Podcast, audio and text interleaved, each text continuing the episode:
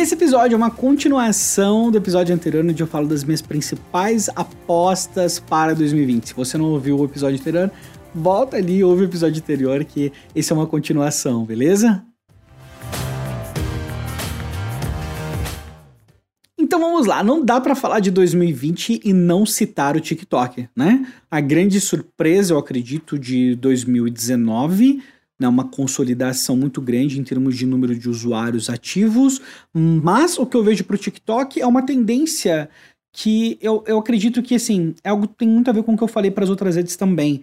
A gente está vendo uma migração do passivo para o ativo. Hoje, o TikTok acaba sendo uma rede de consumo passivo. O pessoal entra ali para assistir, né? Semelhante ao YouTube em alguns sentidos, né? Guardadas as devidas proporções ali, claro. Mas você não vê que é uma rede que incentiva o relacionamento, não incentiva a participação de uma enquete. Você tem uma comunidade por trás que incentiva você gravar o seu próprio vídeo e fazer parte de um movimento. Sim, nesse sentido é extremamente ativo e um dos motivos pelo qual eu acho que o TikTok teve um sucesso gigantesco, mas eu acho que é inevitável para o TikTok começar a incluir elementos de interatividade. Né? O que a gente já viu com o Instagram, as enquetes, né? As lives já estão sendo testadas no TikTok, mas acho que um, um, um escopo maior a gente deve ver isso sendo ampliado para todos os usuários, eu imagino, no futuro. Né? As lives, tudo que é conteúdo uma facilitação dos comentários ou ações que envolvam mais comentários, porque se você reparar bem, não é comum os creators do TikTok responderem os comentários tanto quanto nas outras redes. Não sei por que exatamente isso, talvez porque seja muito uh, comum o consumo passivo, mas isso definitivamente vai mudar. Definitivamente vai mudar. Acho que isso é algo assim, uma aposta que eu tô bem certo, mais conteúdo interativo, mais interatividade para dentro do TikTok. Eu acho que a interatividade é um fator essencial para retenção. E a retenção é o jogo final de qualquer rede social. Qualquer rede social busca retenção porque é assim que, na verdade, a rede sobrevive, né? Com retenção, dados, a sua atenção de uma forma geral, né? Até hoje, pelo menos, não tem nenhuma rede social com outro modelo de monetização que chega mais perto é o, o LinkedIn, né? Mas enfim, atenção acaba sendo um elemento essencial para a maioria das redes sociais. Eu não vejo o TikTok tendo como fugir disso no ano de 2020. Então acho que é uma aposta bem segura assim. O TikTok deve crescer? Acredito que sim. Acredito que eles com certeza vão crescer, mas para aumentar a retenção eles devem incluir novas opções que envolvam interatividade também.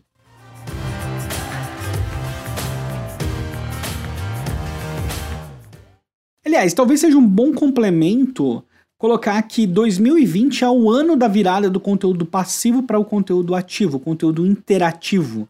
Né, as calculadoras, o conteúdo onde você interage de alguma forma, onde você precisa dedicar um pouco da sua atenção e ter algo in, porque você dedicou sua atenção, você tem algo em retorno. As unidades voltadas para experiências de uma forma geral, que elas não sejam simplesmente, olha, vou sentar aqui e vou assistir. Acho que as marcas vão mudar, lutar muito por isso no ano de 2020. E acho que uma boa aposta, consequentemente, é investir em conteúdo interativo.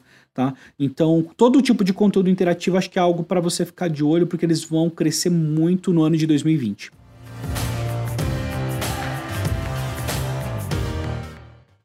Tem e-mail marketing, né? E-mail marketing eu acho incrível. Eu acho que e-mail é muito subestimado, mesmo sendo o maior ROI entre todos os canais no digital, mas e-mail fica cada vez mais difícil. Né?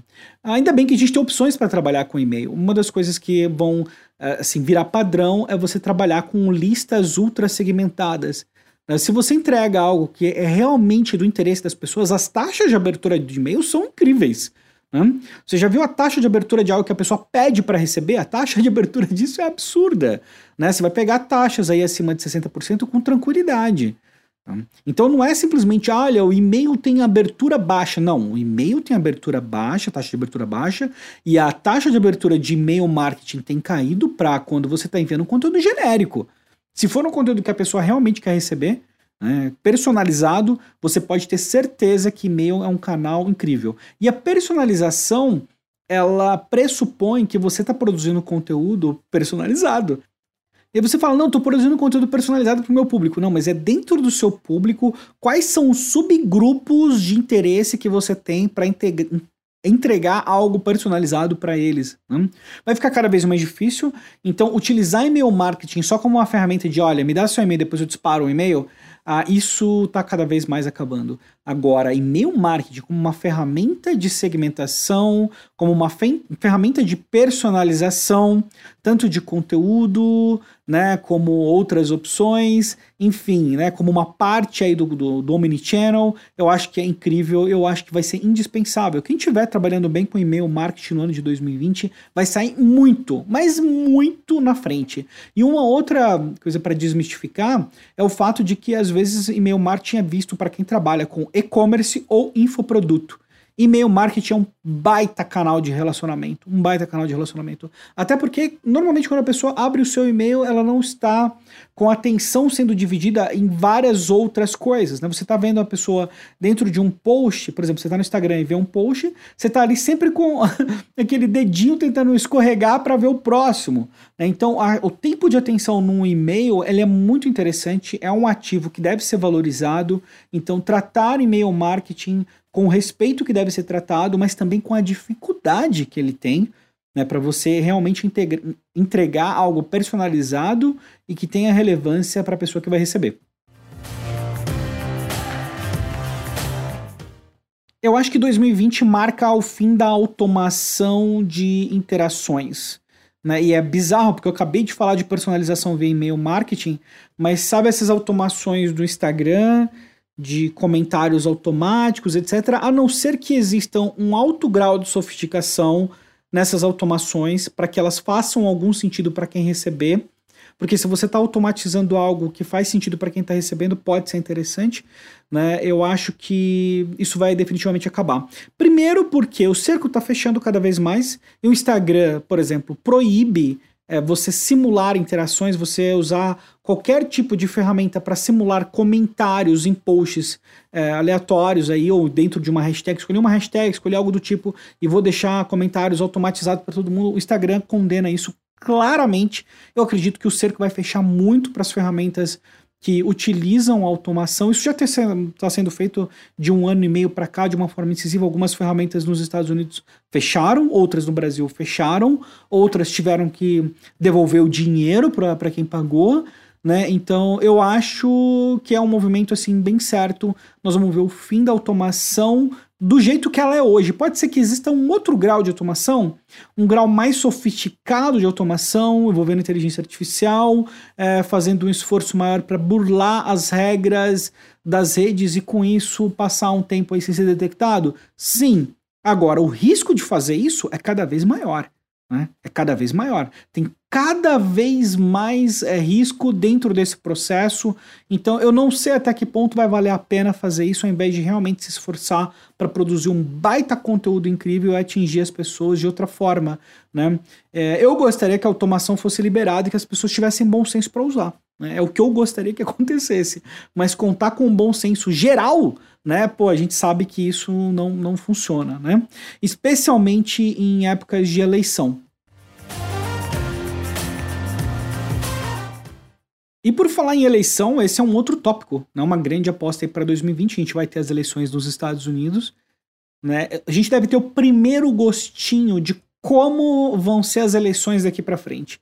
Essas vão ser eleições que a gente vai ver fora onde o desenvolvimento digital já é muito amplo, tanto do lado de, das estratégias da, da parte da, dos políticos, como das redes sociais para prevenir fake news, para evitar que as redes sejam abusadas de alguma forma. Uh, então, a utilização das plataformas digitais elas são cada vez mais importantes. Elas já fazem parte da política assim de uma forma nativa, né? Tipo, não tem como falar de política e não falar de digital. As duas coisas estão interligadas. Então, eu acredito que com as novas regras, com os novos recursos de todas as redes, com uh, tudo que a gente está vendo de, olha, essas redes, uma grande parte delas não vai permitir anúncios políticos, por exemplo. Então, isso vai exigir de quem trabalha com estratégias dentro do mercado político que se adeque né, de formas diferentes. Mas a gente vai ter um, um gostinho de como vão ser as eleições daqui para frente, tendo o digital como principal canal, não mais como um canal secundário, mas como o canal principal das eleições. Isso vai ser feito desde o começo. Agora, uma coisa que ameaça um pouco isso é justamente o fato de algumas redes não permitirem anúncios. Né? Então eu não sei até que ponto isso vai impactar na volta do offline, na importância do offline de alguma forma, mas eu acho que assim é bem seguro dizer que as redes sociais e a política, a gente vai ter um gosto do que vai ser definido no futuro, especialmente para as eleições do Brasil também no ano de 2022. Aí não só 2022, mas é lembrar que a gente tem eleições municipais também no ano que vem, 2020. Bom, no ano que vem. tá tão engraçado falar ano que vem que tipo, já tá chegando, né? Eu tô gravando esse episódio agora no dia 31 de janeiro, quase, olha, agora são 7 horas e eu tô terminando de gravar aqui, então assim, é estranho, né? Porque já tá aí. Mas tem muita coisa interessante para aproveitar, para ficar de olho no cenário político. Eu acho que nós vamos ter uma nova cartilha do marketing político definida, que vai ser definida agora no ano de 2020.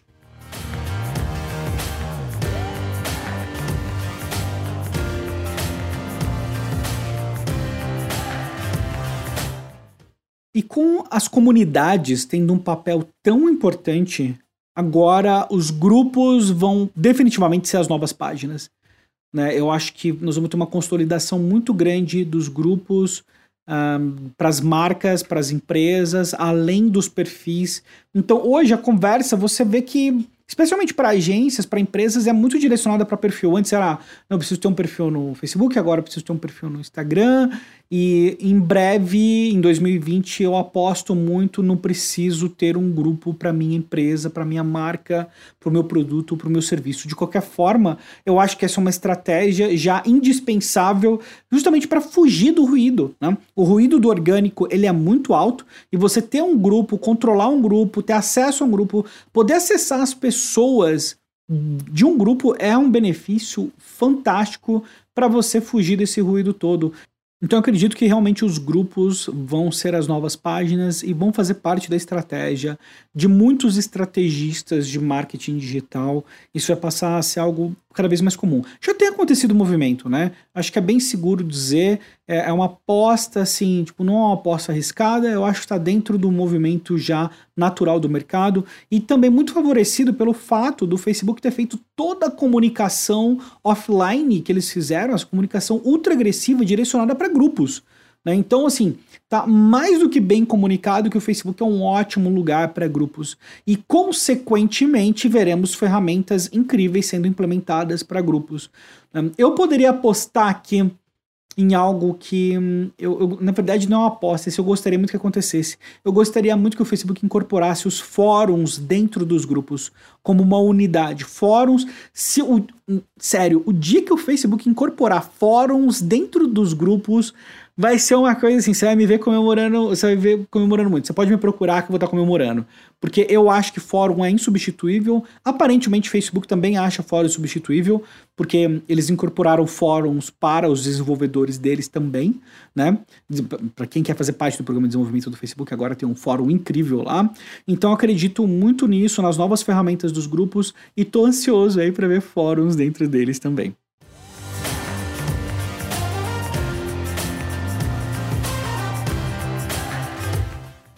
As pessoas buscam mais confiança do que em nenhum outro momento na história. Tá cada vez mais difícil acreditar nas pessoas, né? Tá cada vez mais difícil acreditar nos anúncios. Então, ah, muitas pessoas já começam a olhar os anúncios online de uma forma assim, tipo, olha, meio com. tô com o olho torto aqui, sabe? Tipo, olha, não sei se isso é legal, se, não, se é bacana, se isso é confiável, se não é. Então o relacionamento ele passa a ser muito importante. Os mensageiros são um elemento fundamental aí para você aprofundar no relacionamento. Né? Então eles continuam tendo uma grande importância, a comunicação mais direta, mais pronta. É, eu acredito que a API do, do WhatsApp ainda vai ser hum, uma grande dificuldade em 2020. Eu acredito que mais ferramentas de atendimento vão incorporar a API, mas devido às várias restrições que o Facebook está implementando, e não posso nem contra o Facebook, porque tem motivos de sobra para implementar restrições, porque aparentemente é, se liberar as pessoas abusam loucamente, né? Não tem como abrir muito mão disso. mas por conta dessas restrições, acredito que sim, vai ter uma utilização maior, mas estou muito ansioso para ver mais ferramentas dentro do WhatsApp. Né? Essa integração com o Messenger, com o Direct do Instagram, inclusive tem um risco disso não acontecer, né, de acordo com o FTC. Eu, eu acho complicado, eu acho difícil, enfim, estou ansioso. Eu gostaria que fosse tudo integrado, fosse tudo mais fácil, mas o foco aqui é outro. As mensa os mensageiros como um elemento fundamental para que você aprofunde o relacionamento e, consequentemente, gere um relacionamento, ele tem um relacionamento que tenha mais confiança. Hoje, apesar desse, dessa unidade estar disponível há muito tempo, é, não é tão comum assim você encontrar anúncios direcionando para mensagens, para você falar direto com as marcas. É muito comum para negócios pequenos. Negócios pequenos estão aproveitando isso pra caramba, mas eu acredito num aumento de uma escala com relação aos anúncios que vão trabalhar com mensagens, até porque o Facebook implementou cada ferramenta incrível do Messenger, né, que integrados com anúncios aí, que é uma coisa maluca, né? É uma coisa assim, tipo, realmente incrível. Então eu acredito que assim, melhoria nas ferramentas, personalização, os mensageiros acabam sendo um elemento é, fundamental aí para essa cola que vai atrair mais confiança, vai gerar mais confiança entre as marcas e as pessoas.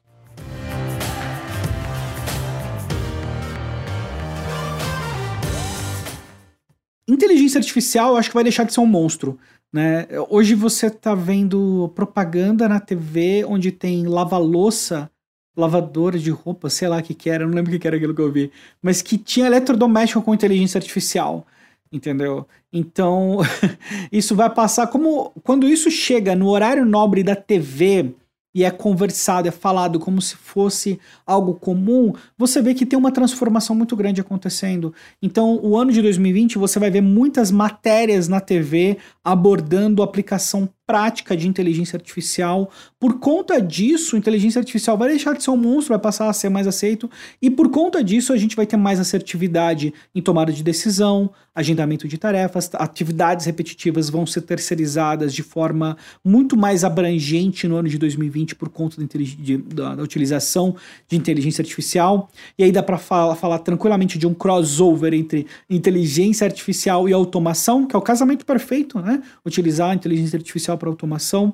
Então, acho que acho que é isso. Fica de olho em tudo que for relacionado à inteligência artificial, automação, até porque a gente precisa de mais tempo. Inteligência artificial permite mais assertividade e junto com a automação permite reduzir o tempo de tarefas, permite reduzir tempo de análise, enfim, inteligência artificial deixa de ser um monstro para ser algo que vai fazer parte do, do dia a dia das pessoas.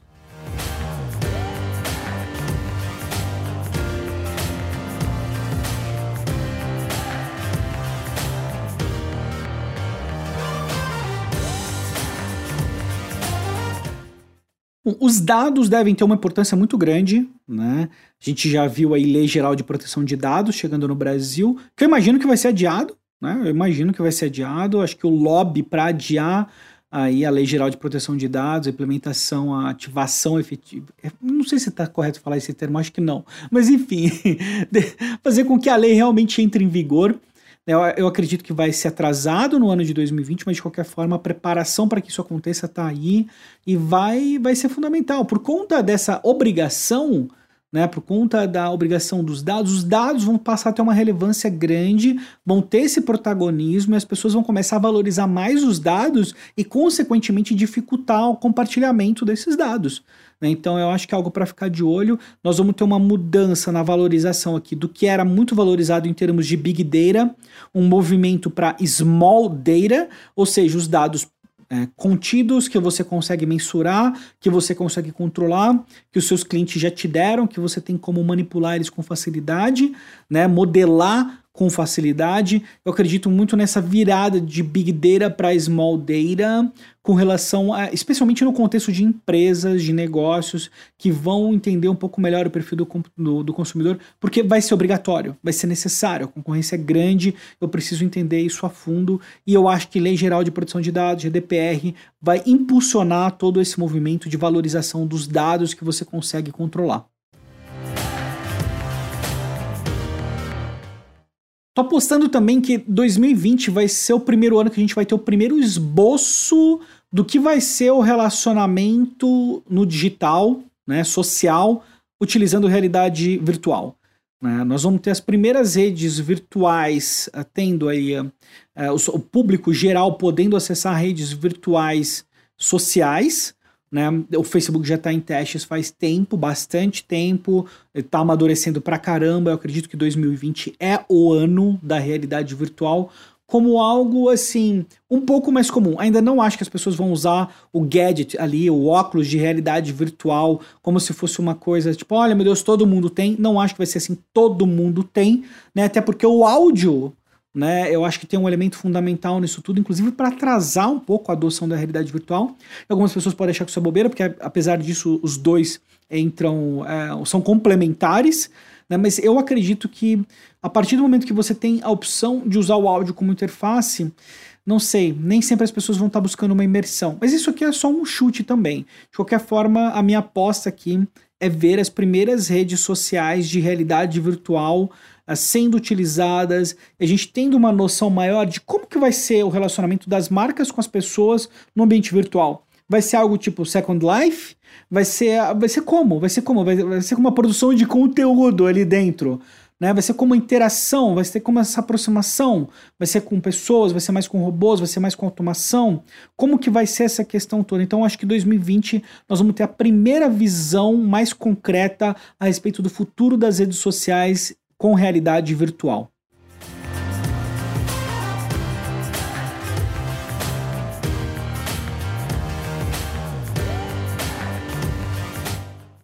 Bom, eu acredito que cada vez mais empresas vão escolher um nicho eu acho que nós vamos ver grandes empresas adotando um nicho e seguindo aquele nicho como um modelo principal do negócio, trazendo um nicho à frente. Por exemplo, tenho um serviço que eu atendo um nicho e eu transformo isso no carro-chefe da minha empresa.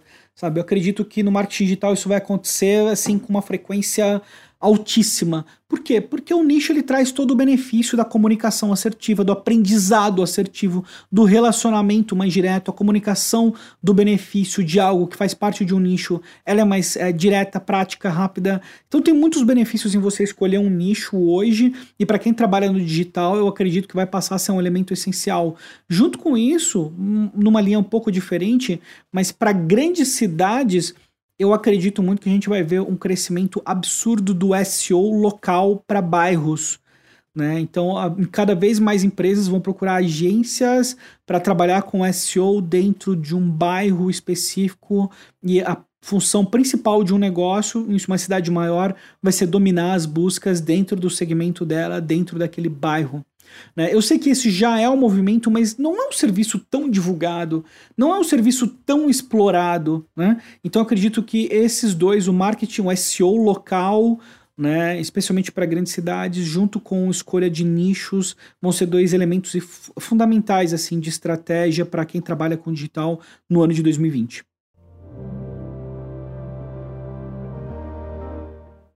E para finalizar, Omnichannel é padrão. Né? Não, tem, não existe mais essa coisa de eu tô num lugar só, eu tô num canal só. Eu ainda acho, no entanto, que é válido você dominar um canal e depois dividir essa atenção para outros canais. Acho que isso ainda é válido, mas ficar só com um canal hoje é. Nossa, acho que é inimaginável.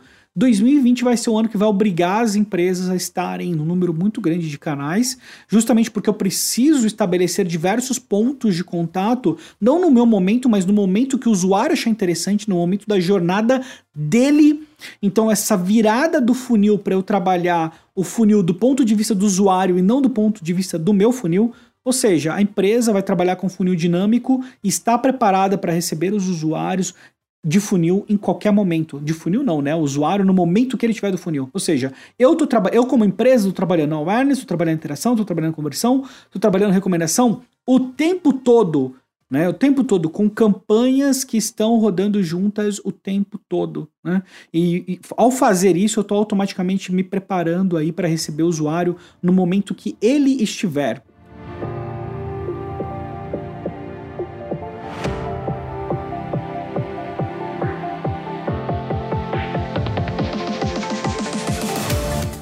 É isso, finalizamos mais um episódio com as principais apostas para 2020. E eu sei, algumas coisas elas parecem uma repetição de algo que a gente tem visto nos últimos anos, mas é porque é assim mesmo, as tecnologias elas demoram anos para serem consolidadas, né? O mercado digital demora anos para ter um grau de maturidade. No entanto, eu acredito que 2020 é o ano que os amadores vão perecer. Por quê? Porque a concorrência ficou extrema, né? Cada vez mais a gente tem um grau de exigência grande né, de quem, por parte de quem está chegando no mercado. Está ficando cada vez mais difícil no sentido assim, elaborado, sofisticado. Mas isso é ótimo, porque quer dizer que o mercado está mais maduro. Então eu acho assim, amadurecer não é mais uma opção. Eu acho que o mercado está no momento de maturidade no digital. Acho que a gente chegou no momento de maturidade no ano de 2020. Quem escolher permanecer como um amador eu acho que o mercado vai ser bem cruel com esses profissionais. Né? Eu acredito muito nisso. Então fica bem de olho, estudar sempre, treinar sempre, manter uma mente de aprendizagem contínua eu acho que isso é, é fundamental. Acho que assim, todo mundo precisa aprender sempre. A partir do momento que você para de aprender, você para de evoluir, para de crescer. Então, todo mundo, vamos, vamos continuar aprendendo junto, vamos continuar compartilhando. Da minha parte, você pode contar comigo para continuar compartilhando os meus aprendizados, o que eu estou vendo no mercado, tanto no podcast como no Instagram. Vai ser um super prazer continuar com você aqui, tá certo? E lembra de uma coisa que é muito importante. Tem muita, muita coisa acontecendo no mercado, tem muitas pessoas fazendo um monte de coisas, mas olha o que é importante para você, para os seus valores, o que é sucesso para você, o que te deixa bem né? Não define né, o seu sucesso com base no que os outros estão fazendo, não define isso porque assim é importante que você tenha paz, é importante que você esteja bem. Saúde mental é um grande tópico para a gente debater no ano de 2020, né, especialmente para quem trabalha com marketing digital. Mas é isso, eu desejo que você tenha um 2020 fantástico, incrível. Estamos aí muito próximos do ano novo. Espero que você continue por aqui em 2020. Pode contar comigo, beleza? Um grande abraço e até 2020. Meu Deus. Eu não acredito que eu tô terminando o último episódio do ano com essa piadinha sem graça. Mas olha, volta aqui. Volta amanhã porque tem mais episódio, beleza? Um grande abraço.